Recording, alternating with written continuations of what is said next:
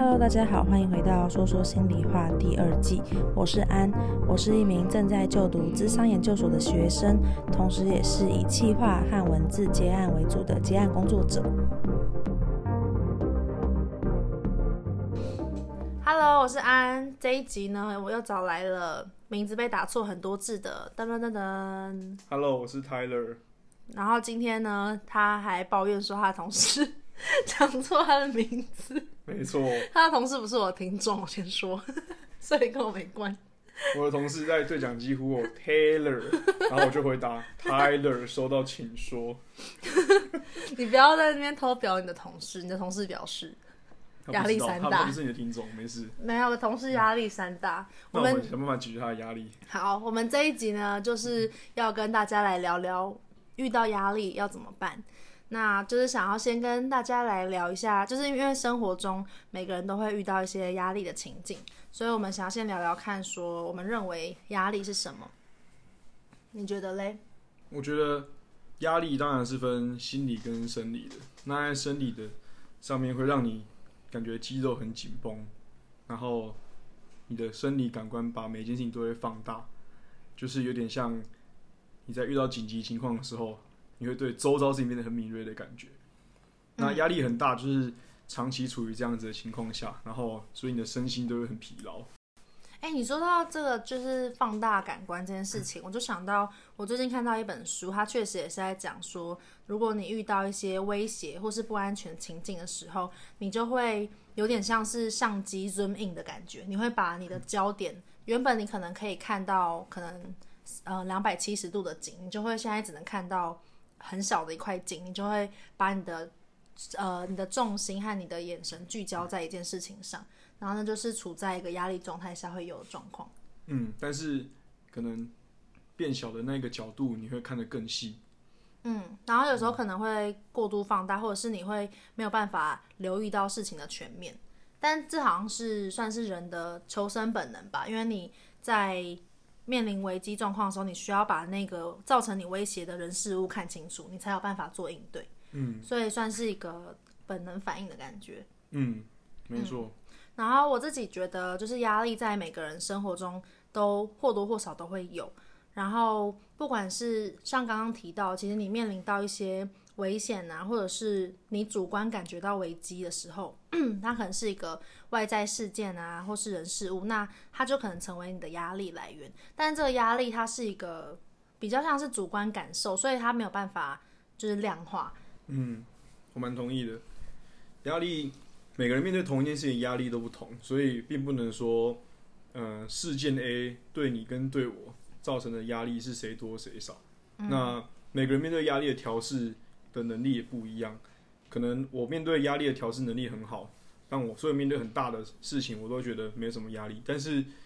压力调试的能力比较没那么好的朋友，可能就会觉得一件小小事情，就会让他觉得哇，身心好紧绷，一整天都觉得都在担心这件事情准备到来或发生。那你你觉得为什么有些人会能够调试压力比较好，有些人没有办法？嗯，每个人调节压力的。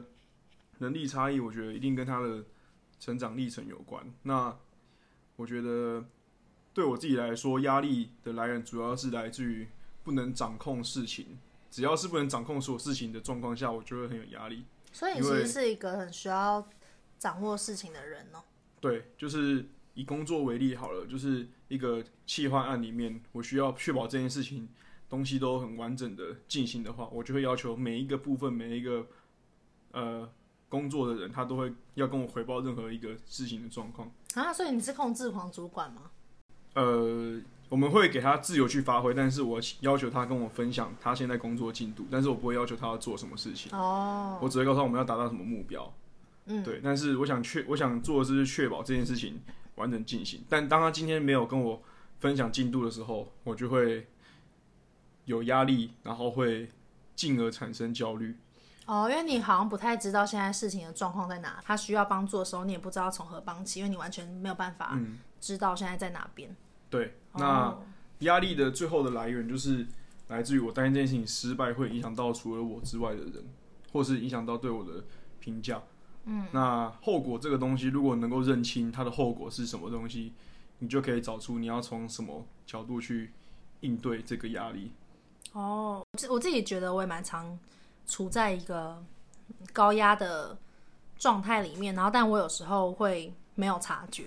就是可能像因为我一直以来都是身上都会嘎很多事情，假如说可能之前。最这段时间就是读研究所，然后有课业，然后做 podcast，然后还有接案，然后有时候就是所有事情哦，还有可能有时候自己办一些活动，嗯、就是可能同时是四五件事情在同一个轨道上进行的时候，那时候就会很分身乏术，嗯，然后其实就会一直处在高压，但因为我平常也很常让自己处在一个很忙碌的状态，所以就是变成一直以来都是算是偏高压，嗯，直到身体出状况，或者是直到有一些。呃，身心状况比较严重，或是或是有一些比较具体的事件发生的时候，我才会突然意识到说，哦，我觉得原来我压力太大。嗯，可能越是乱掉这种，好像在女生身上蛮常见的。你说，你就是我几个女朋友，就是压力很大。几个女朋友？几个女？我讲女朋友吗？你讲女朋友。我讲女朋女朋友。糟糕，拍了女朋友，不要听这一集。你有几个女朋友？其实这是我第一个，就是反正就是压力，生活压力太大，然后可能身体上就是月经也会乱掉。我觉得在女生身上，这个就是压力对身体一种体现。可是在男生身上比较多，就会在呃精神上的压力会比较紧绷，很容易一问问题，然后就很容易爆炸之类的。爆炸？你是说直接不耐烦，嗯、或是？嗯，因为我觉得社会。对男生的期待就是男生就是要沉稳面对很多事情，所以很容易去一直往往内压抑，不太能像小小的地震慢慢释放能量。嗯嗯，就是因为男生比较不抱怨，或是没有一个抒发的管道，嗯之类的。然后也觉得说啊，这种小事如果就再拿出来讲，会不会别人就是长辈口中的烂草莓，就会有这种担心。嗯，我觉得这都是合理担心的事情，因为我们就生活在这个环境下。呃，是不是男生好像会更觉得不能够表现自己有压力的样子？因为好像表现出来就输了，或是就会觉得那是一个弱者的姿态之类的。嗯，我觉得这跟社会角色的期待有关。但是呢，嗯，在这样子的过程中，我们就会有更多的机会去转化比较大的压力，然后把事情好好的妥善处理好。怎么会是这样？这个这个结论怎么推导？嗯、为什么比较不常抒发压力，然后会有机会转化压力？应该是说，我面对压力的时候，如果我选择的是解决这件东西、这个事情，那我就会渐渐的学习到解决问题的能力。但如果在当下面对压力的时候，我选择的方式是比较直接选择的逃避，比较简单的路的话，那我当然就会比较容易逃避问题，然后压力对我来说就会一种。嗯，累积用一种解决问题的脑，然后所以可能就会觉得，反正遇到，然后虽然没有一个抒发管道，但我可以想办法去解决它。嗯，然后所以比较有办法，就在解决问题的这个行为上面会发展的比较好，是这样吗？是吧？而且我觉得男生跟男生之间沟通可以很直接，所以我们有问题不用先考虑要怎么讲的漂亮，我们可以直接对同才的男生直接。表达不满或直接讲。那女生呢？嗯，对，要问你啊，这应该问你吧。我说，那男生也会对女生讲话？哦，男生对女生，在我呃学生的时期，对女生如果有不满，其实大部分就是默默的吞下来。哦，嗯，因为你对女生表达不开心，大家对这个角色期待就是说，干她是女生，你干嘛对别人那么凶？哦，就是期待你让她之类的。对对对对，这好像老对老大的期待哦。我小时候，我爸妈也会说什么：“你是姐姐，你应该要让弟弟妹妹。”然后我就觉得很靠腰。没错，超不行。我就不要啊，怎么怎么？哦，那那所以你那你是怎么觉察到你自己很会压力很大？我觉得，我觉得我我的家庭对我带来的好处就是，我们每天放学都会有运动的习惯。所以面对压力这个部分，至少在身体上，我是一直有在固定做抒发，就是我从小到大每天都是运动两个小时，所以身体上我觉得没有什么大太大的状况。那身心理上，我本身就是一个很很乐观的人，所以我面对一个事情来的时候，我会我不会先被情绪影响，我会去想这件事情的解决方案什么，来源是什么。所以我的面对压力的想法，就如刚刚开头所说，就是。压力很大，那做不好这件事情的结果会是什么？那这个结果它的成本真的很高吗？如果不会，那我就放胆去做；如果成本很高，那我就好好的把每一件事情专注的处理好。Oh. 那有排程、有细节，每件事情压力自然就会比较小。嗯，所以听起来就是，呃，先去想到结果，然后再从结果回推可以怎么做，然后再去制定一个解决方案，类似像这样。嗯，事情只要开始解决，压力就会越来越小。但我觉得重点是因为你比较不会被情绪影响，嗯、比较不会被情绪影响吧。如果今天真的很影响到你的情绪的时候，根本没有办法那么理性的去思考这些事情啊。嗯，有时一定会有一些生活中有些事情是，嗯，情绪会先大于你的理性，或是有些事情你就必须先安抚好自己的情绪才能去做。就例如说，我家人就是 这可以讲吗？你说啊。就像我爸爸去年就是。罹癌第四期，然后对我来说就会是一个很大的压力。那这个压力不是来自于金钱上的压力，因为我们就是金钱上保险都 cover 掉，主要是你知道家人在数据上平均什么时候会离开你的这个压力。那这个东西就已经不是什么我做什么治疗可以解决，理智不能解决的事情，它是身心理上的一些压力。这是不是也会有一种时间压力的感觉？就好像时间在倒数，嗯，然后你就是你跟家人的相处时间就剩这么一些了。对，而且它的范围很广，就是临床上十八个月到六年，所以它其实有点像一个不定时炸弹。哦。但是就是其实到现在也过了一年，其实刚满一年，那我能做的就是嗯，呃，把我眼前的事情都安排好。譬如说我安排明年就要回去我的家乡陪家人。工作陪家人，然后把握每一次跟家人相处的时间。那我给自己的功课就是大胆的把我对爸爸的感情表达出来。那只要我在有在做这些事情，我都会觉得说，嗯，我做出的决定不会对不起之后的我。那我当下觉得家人感觉随时都会去世这件事情压力，它就不再是个那么大的压力。就是要做一些让自己能够不留遗憾的的方的事情。嗯，对，但是这个的重点是要让你压力来源这件事情有在进行解决、被解决的进行中。嗯，如果什么都不做，它就会是一个卡在那边的事情，卡在那边、悬在那边，它就会是压力来源。嗯嗯。那你当时知道这件事情的时候，应该很震惊吧？或是当时应该很有情绪吧？你是怎么让自己就是的情绪变得比较理性，然后可以开始去思考要怎么样去？解决这些这个状况。哦，呃，我当下那时候我记得我是在上班到一半的时候听到电话，然后我爸就是讲说讲了来龙去脉，说爸爸可能是肺癌，然后我就我爸就哽咽的挂掉电话。所以当家里一个呃最坚强独立的男人的形象哭软化的时候，呃，家里的其他成员是很容易被触动到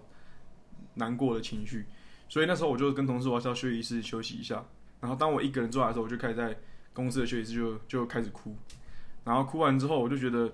嗯，情绪稍微抒发一下。我现在能做什么？就是我用最快的时间回到家人身边，然后无论有没有事情需要帮忙，至少我可以陪伴他现在心里面呃最需要陪伴的那一块。然后我同时也意识到，如果我今天是呃情绪不好的带回给家人，那家人的状况。当事人一身身心感觉会更不好，所以在面对这个压力的情况下，我还是在抒发完情绪之后，然后导向什么事情做起来会对健康最好，来解决我当下遇到家人生病的压力。这样，嗯，所以听起来感觉你也是算是消化情绪比较快的，嗯，就是好像有一个抒发的管道之后，然后你就可以比较平静一点，然后开始去想接下来要怎么做。嗯，我觉得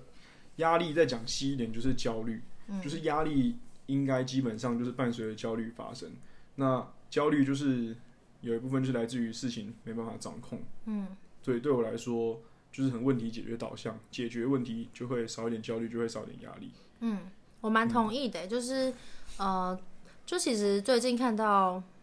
就其实呃，就其实我觉得大家对于控制这件事情都会有一种觉得。之前就前几集有跟大家聊过，就是会对控制有一个不好印象，但其实自控感也是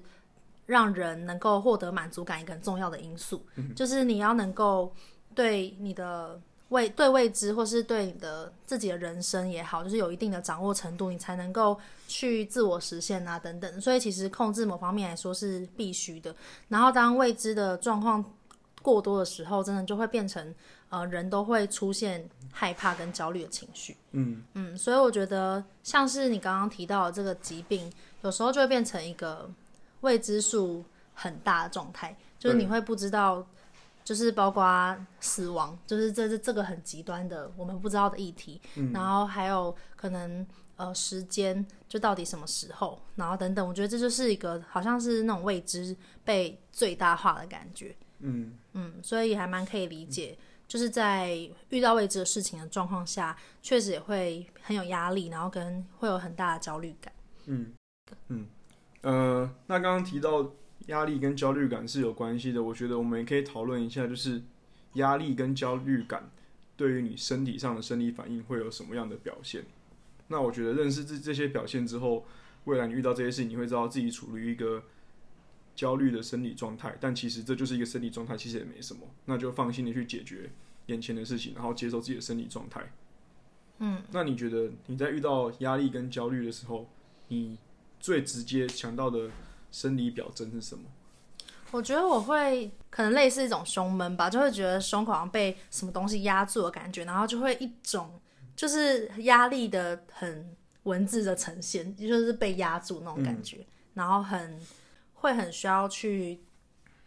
对抗什么的那种感觉吗？嗯，就是我我自己想到比较像这样，我好像因为我我觉得我跟我，我自己的身体比较没有那么有连接，嗯，所以我有时候不一定可以觉察到很细微的一些身体症状，然后所以有时候才会变成要到很严重的时候才会发现。那你嘞？嗯，你的是什么？这个我就可以稍微分享多一点，因为个人的关系，我对自己的身体觉察一直都放很大的重心在上面，就是。当我遇到压力的时候，我会感觉当接刚接受这件事情的时候的第一次来的压力，我会感觉到身体很灼热，然后会感觉到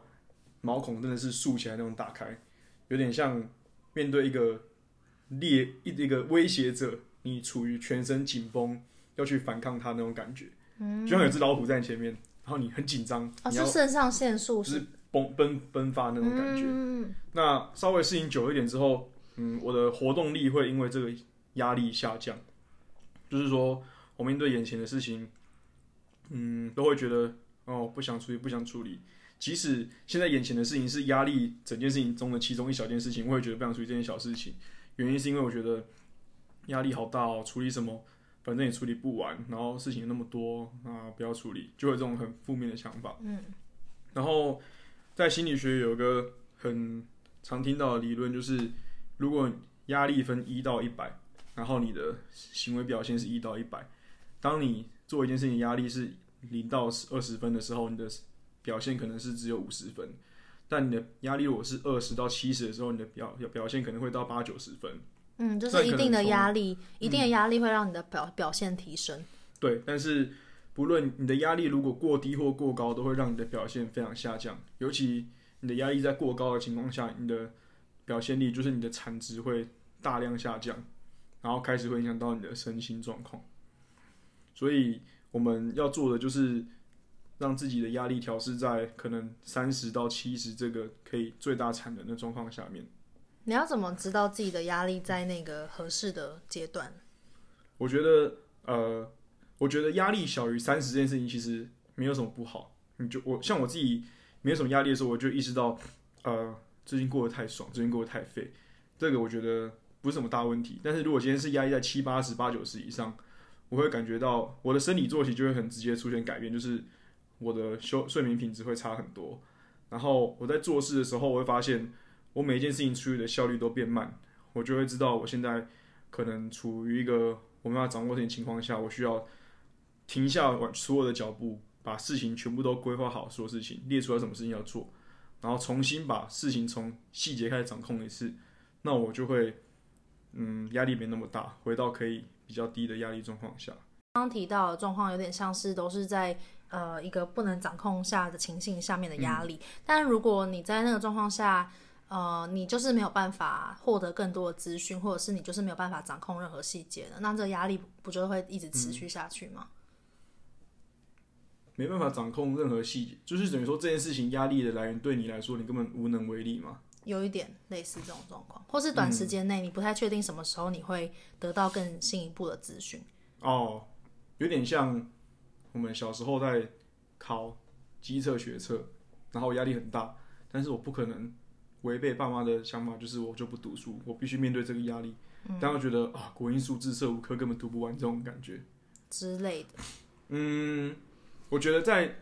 小时候的我一定没有这个想法，可是在长大之后，面对各种来源的压力之后。呃，我会学会稍微放宽心，就是做我现在眼前能做的事情，跟就是 do my best，就跟我刚刚跟我分享我爸的情况那件事情有点像，就是我做我现在能做到的所有事情，让这件事情至少是开始有进展，而不是停滞的。我觉得只要有进展，它对我来说就会是一个慢慢抒发的状况。嗯，懂。所以其实听起来还是要做一点什么，然后好像有做一点什么，就会感觉有在前进，而不是那种无力感。因为我觉得某方面来说，嗯、呃，有时候无力感也会增加我们就是压力导致的负面情绪吧。就是好像今天已经承受一些压力，然后什么都不能做，那种无力感就是会让自己处在一个很负向的状态。然后你会觉得事情不不继续做，压力就会一直维持在，所以它会是一个。恶性循环。嗯，没错，确、嗯、实是。我觉得，当身体出现一些很紧绷，或者是心里很闷、很闷那种生理反应的时候，你都可以意识到现在自己身体在这个状态下，那你就把它当做一个生理反应，然后好好的让它流过去你的身体，可能花个半小时、一分、半小时、一小时，或者是一天也没关系。那把自己调整好，再去面对事情去。理智的解决事情，都会让你后面的事情更事半功倍。嗯，好，那这样大家就会比较了解说，如果意识到自己身体有这样子的一些反应状况，可能就可以慢慢去觉察说，哦，原来自己可能在一个有压力的状态下。而且有时候我觉得，嗯，有时候是一个比较值，就是像我我们可能系上有时候会有一些活动，然后。呃，同学或老师有时候会带我们做一些放松，然后直到放松的时候才会发现，哦，原来我一直以来都还蛮紧绷的。嗯嗯。就是会在放松的那一刻发现，嗯，我就是一整天我都是肩膀都是耸着的，或者是我其实都是处在一个肩颈就是都有在用力的状态。嗯。对，然后我觉得有时候大家也可以就是试着，嗯，睡觉前啊，或者是找一个时间，就是深呼吸，然后放松看看，然后看看哪一个部位很紧绷，然后也可以就是去放松它，这样。可以跟大家分享，我每天早上起床都会做那个伸展，就是像我上体育课做那个暖身，什么一二三四，就每天我每天都会做。你做多久？从就是做到身体稍微有点发热，其实大概十分钟就可以。就我从当兵开始到现在都有做做这件事情，然后我每次伸展完就会发现身体有某一些地方是紧的，就是身体有平衡，有分紧张的平衡跟舒服的平衡，然后在很多时候我都会发现我是处于紧张的平衡。身体紧绷的平衡，那透过伸展，我会发现我的身体能够呼吸的那个一口气的量更大，嗯、那自然心情状况也会比较好。嗯，可以试，大家可以试着做做看。嗯，其实身心真的是联动的。其实我觉得有时候心理可以承受的那个压力是比，就是有时候是比想象中的多。然后其实但身体就是很老实，有时候会已经反映出一些状况，只是如果我们没有留意的话，嗯、就会越积越多，直到就是出现一些。病况这样，嗯，对，所以其实好像也有蛮多病况是像是免疫力失调啊或什么的，其实有时候也是跟压力有直接的关系。嗯，聊完这个身体的反应之后，你你觉得抗压性是什么？嗯，我觉得抗压性就字面上来讲，就是我抵抗压力的能力，听起来像是一个可以量化的东西，可是实际上就跟刚刚讲的，我没办法跟别人的抗压性相比，因为压力这东西本来就不是一个数值。那我觉得它更精准的讲法是。一个人调节压力的能力，一件事情，它对对别人来说是一个很大的压力，对我来说也是。可是我可以透过比较快或是比较有效的调节压力，然后来让这件事情很快的就直接开始 on progress 的感觉。那可能别人就说：“哇，你抗压力好好，面对这么大的事情都可以赶快解决。”可是其实也不是，就是它对我造成的压力可能也很大，但是我是。很快的去解决这个东西，或者开始着手解决。嗯，我觉得听起来好像抗压性越高的状况，其实能够帮助你越快适应一个环境。面对一些未知的变动性上面，每个人都会遭受到一些压力，但是你越快能够适应，或是你越好调节自己的时候，你就能够越快的，就是把事情上轨道。我想补充一点点，好，就是我觉得，呃，虽然前面讲的东西主要都是了解自己的感受，然后去解决问题，感觉都是很很 step one step two 的感觉，但是并不是说遇到压力产生情绪，然后没有办法解决事情这件事情是不好。就是我也是，或是很多人都是从这一步开始往下去进行、去进步的。就是我一开始也是情绪会极度凌驾于我的理智上面。你是说你刚刚说那个很烦，然后很不想做事的状态？对对对。然后这个的好处就是会让你在这个过程中，你可以更了解自己现在身体的反应是什么。我觉得只要大家能够知道生理反应，它就是一个身体的讯号，在告诉你一些事情。不要觉得说觉得哦压力好大，然后就好烦。其实你可以去想说，呃，身体这个感觉是什么，然后了解它，以后再遇到一样事情，就会知道这只是一个身体的讯息，并不是一个坏事。嗯嗯，我觉得就是你刚刚说的这件事情，也是让我想到，呃，身体的反应是一个流动的，或是一个它会随着时间过去。其实情绪也是，就是有些负面情绪就来了，它其实也是一个流动的，它不会，呃，如果我们就是让它自然的流走，它其实也只是大脑的一个运作方式，嗯、就是情绪也只是大脑在工作，然后有收到一些讯息，然后一个反应的状态，所以其实也不是说呃它会一直持续很久，或是就是可能就完蛋了或怎么样的。有一些说法是讲说，呃，我们很长期的处在负面情绪下，很多时候是我们从一个小小的不开心，然后一直去收集更多的负面情绪，让自己越来越不开心。嗯，它其实是可以停止的。呃，刚刚就是在回应到抗压性这件事情，我也想要补充一下是，是抗压性听起来好像是说，呃，你经历这件事情经历了很多次，然后你就比较有抗体，或者你比较能够跟他对抗。可是我觉得其实也不一定是这样。我觉得就是相同的压力，如果经历很多次，如果我们没有发展出比较好的应对方式的话，那个压力它可能是会累积，而不是会减少的。像 Tyler 讲，可能变成自己要找到比较好的调试方法。然后可以知道说，呃，遇到相同的事情，我可以怎么做？然后直到你呃应对它的方式有所转变以后，它才可能变成对你来说不再是压力，然后也就会变成你会有一些抗压性。我自己在对抗压性的理解是这样。嗯，面对压力的处理方法，绝对是一个经验的累积，会让你越做越好。嗯、那我们也可以分享一下我们自己就是面对压力阴影的方式。你刚刚其实有分享一点。嗯，其实我以前到现在，我都觉得我自己是可能好像不是一个很，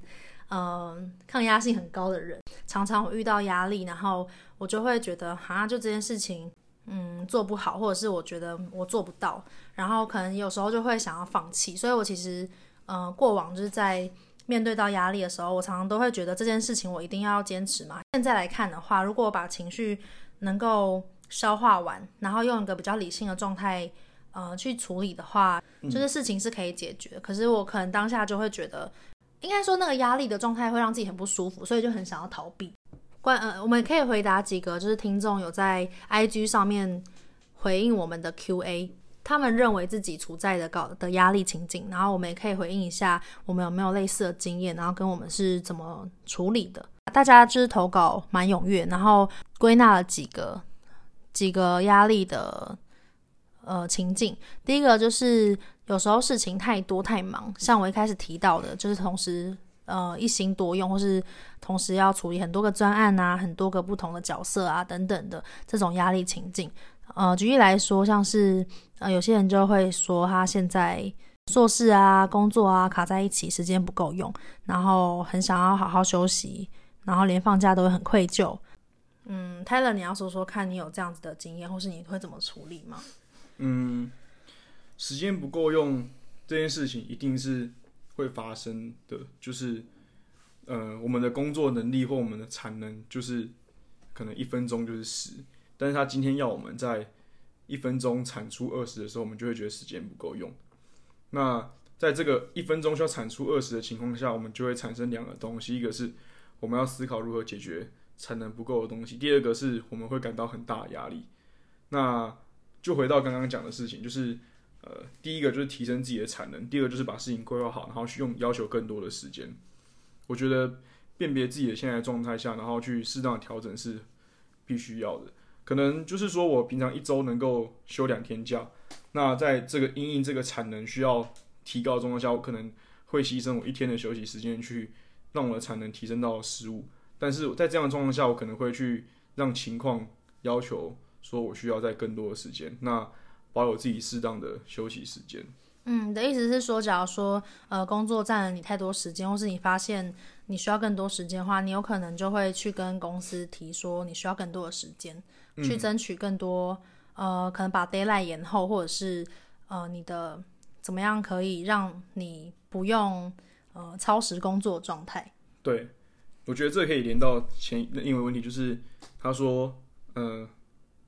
你老板太机车，一直说我们没产能，明明做的事就很多。呃，在我的公司也是也是这样，就是我们的成果是要回报给老板的。那我觉得老板呃可能了解我们说我们没有产能这件事情，然后我们却认为这件事做很多，我觉得这个就跟沟通会有关。那如果老板是一一昧的觉得你没有产能的话，那他就是你的压力来源。那我们可以去自己想，他的压力来源是觉得说你没产能，那我们要做的就是让他知道我们做了什么事情。回应到说自己认知到的状态，然后要把这个部分传达给老板，然后让他能够就是跟自己处在一个资讯比较同步的状态，嗯，就不会产生这种比较嗯，因为资讯落差，然后呢，就是变成老板来指责你这样的情境，就是也是算是去思考怎么样去改善这个情境，嗯，的一种策略，这样、嗯、一样是回推到压力源是什么，找出它的起头，然后去解决起头。嗯，对，你真的很解决问题导向哎。对啊，好啊，我也可以稍微回应回应一点。就我可能不像泰勒可以这么快的，就是可能有些事情是自己知道怎么样做可以更好，可是就会有一点难去做取舍。就像是可能事情很多，其实嗯、呃，解决方案就很简单嘛，就是把一些东西割舍掉。就是有时候这是必须的，就是一定要嗯，我们自己就知道一个人可能同时不能够。呃，身兼五个角色，就是可能你自己知道极限在哪边，然后超越极限的时候，就会知道有些东西要放掉，就是不可能什么东西都拥有，可是有时候又会什么东西都想要，嗯，所以就自己会在那个状况纠结很久，然后直到可能出现比较严重的问题，就就是意识到说，哦，好像我什么都拿在手上，没有办法把事情都做得很好的时候，才会或是呃受到一些打击，然后一些状比较严重的状况，才会知道说，好，就是。现在必须要断舍离，不然我觉得有时候其实知道每一件事情的代价，可是会放不下，就是会想要就自己的议题吧，就是会很很贪心，什么都想要握在手上。你会这样吗？嗯，我觉得刚刚讲的东西是蛮真实的，也很重要。就是在有些状况下，你可能必须先优先处理某些事情，就代表在所有紧急的事情当中，你选择了前两件，那后三件一样感觉很紧急，但你却必须放到后面这种。焦虑感，就是你选择 A 的时候，它的成本就你选择一前面两件事情的时候，你的成本就是放弃后面那三件事情。那这样子取舍之间的焦虑感，就会让你处于到底两个都不选，还是两个都选，还是只选一个？对，就是会过度纠结，然后没有办法很果断的下决定。嗯，但是在这个不能果断下决定的状况下，也必须意识到，不选择的状况下是比选 A 或选 B。的状况下还要糟的，因为现在是被动的，对，嗯，被动或是停止的状态。嗯，我觉得应该是有些人就会觉得说，如果我不做选择的话，那就是被就是被选择，所以好像就是我不用。我觉得有些人可能是不想要承担那个后悔的感觉吧，就是他如果一旦决定了事情不如预期，就会有一些不开心或是。遗憾或是后悔的感受，嗯、所以他宁可就是让自己处于一个被被动的状态。嗯，就当然这也是一个选择。就如果大家呃会觉得不想要把选择权握在手上的话，我觉得不选择它也是一个选择。嗯，就是自己要知道自己正在做什么事情，然后要承担什么样的呃，就是相对应的责任、好处和坏处这样。嗯、那呃，接下来就是在回应另外一个是在讲说。嗯，在生活中遇到一些比较不太擅长的事情，不管是人际上或是工作上，然后呃遇到一些比较受挫的压力情境，因为有一个人他就写说，他觉得他自己什么事都做不好，然后反应很慢，也不擅长人际关系，所以让自己的生活很受到影响。那我蛮可以理解这种一件事情做不好，然后一直遇到挫折，然后好像这件事情没有办法符合自己的期待，或者是没办法符合别人的期待而产生的一种压力。嗯嗯，你有遇过这样的状况吗？这个其实可以讲一下我最近的心理状态，就是你对我的印象应该是我在团体中，就是丢到一个一群陌生人里面，我都可以很好活得很好的人，嗯、就是我不怕尴尬，就蛮自在的。对，但是最近随着我的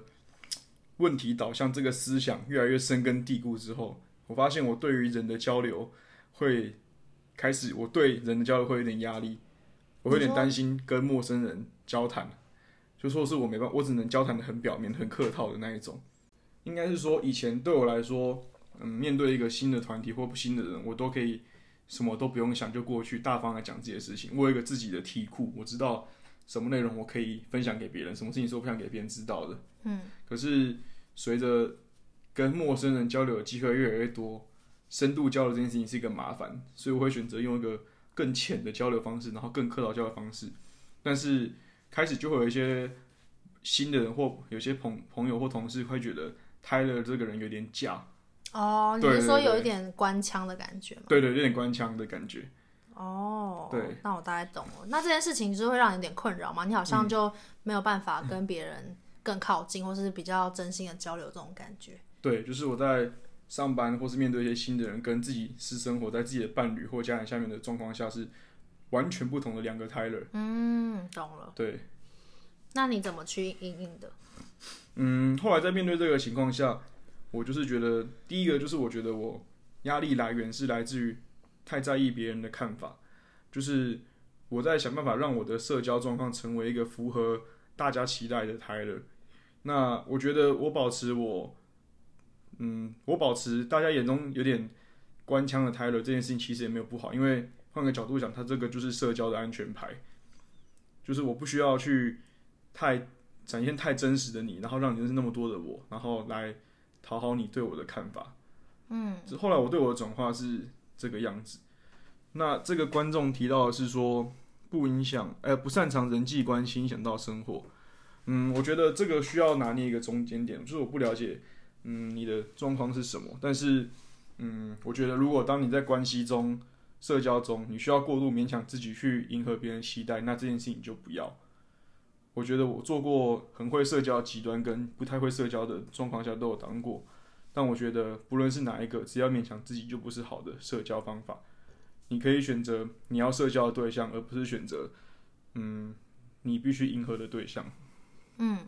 这边我也可以呃回应一下，就是我自己的状况跟 Tyler 比较不一样，就是我是。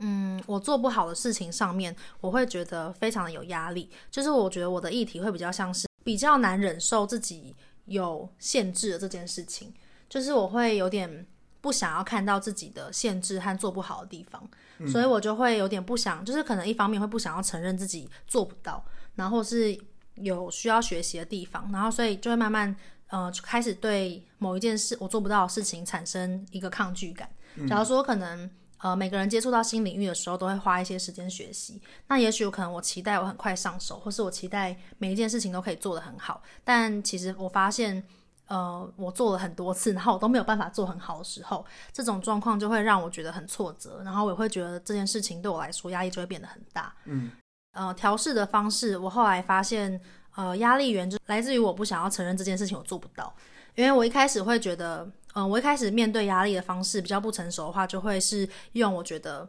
这件事情很烂，或是别人很烂的方式去应对。我就会觉得，嗯，这件事情可能不一定要做啊，或是这件事情不一定要用那种方式做，我也可以用我的方式做。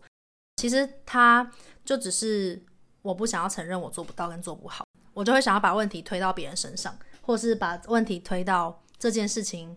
不必要，但其实有可能它是必要的，只是我做不到。我不知道你能不能理解。嗯，我讲明确一点好，就是之前在工作上，就是可能某一个主管，他也是比较控制性比较高一点，然后他会希望我按照他的方式去做，然后但因为他的方式跟我方式差异太大，所以我就一直没有办法做得好，就用他的方式做得好，所以我当时一开始会觉得，呃，是他的问题，就是他太控制，或是，是他太坚持要按照他的方式做。可是后来我发现，是因为我很难达成他的期待，或是我很难做好这件事情。所以当我承认某些事情是，嗯，我比较需要时间，或是我比较做不好的时候，这件事情这个压力就慢慢变小。就是我其实只要给自己多一点时间练习，我也可以把这件事情做好。嗯，就是我不需要觉得说一定都是别人的问题，因为我这样想，就是对我来说其实没有帮助。也就是就算是别人问题。那别人也不会改变，所以就是我只能改变我自己，然后我也只能改变我对这件事情的看法。所以，嗯，就是意识到可能我我有我的限制，然后我需要是什么之后，呃，我后来就可以比较好的把这件这个压力解除。这样，嗯嗯，我的情况是这样。嗯，然后有一位听众有提到家人生了一个比较急性的病，所以刚刚在录音过程中我才提到。嗯，我的家人有生病，然后是属于一个比较不能掌控的状况之下。我的方法就是把握当下，好好陪伴自己的家人。然后，嗯，当然医疗也是要去做适当的医疗，但是我们能做的就是让当事人有更好的心情，把当事人心情变好，就是我们的任务。我以这个为导向去做每件事情，基本上心情应该会好，自己的心情会好很多。嗯，然后，嗯，最后再补充一点就是。像是 Tyler，他是对自己的情绪是能够抒发比较快的，但面对压力有一些负面情绪的时候，我觉得也不用觉得说，呃，我一定要赶快好起来，或是不用觉得说我一定不能，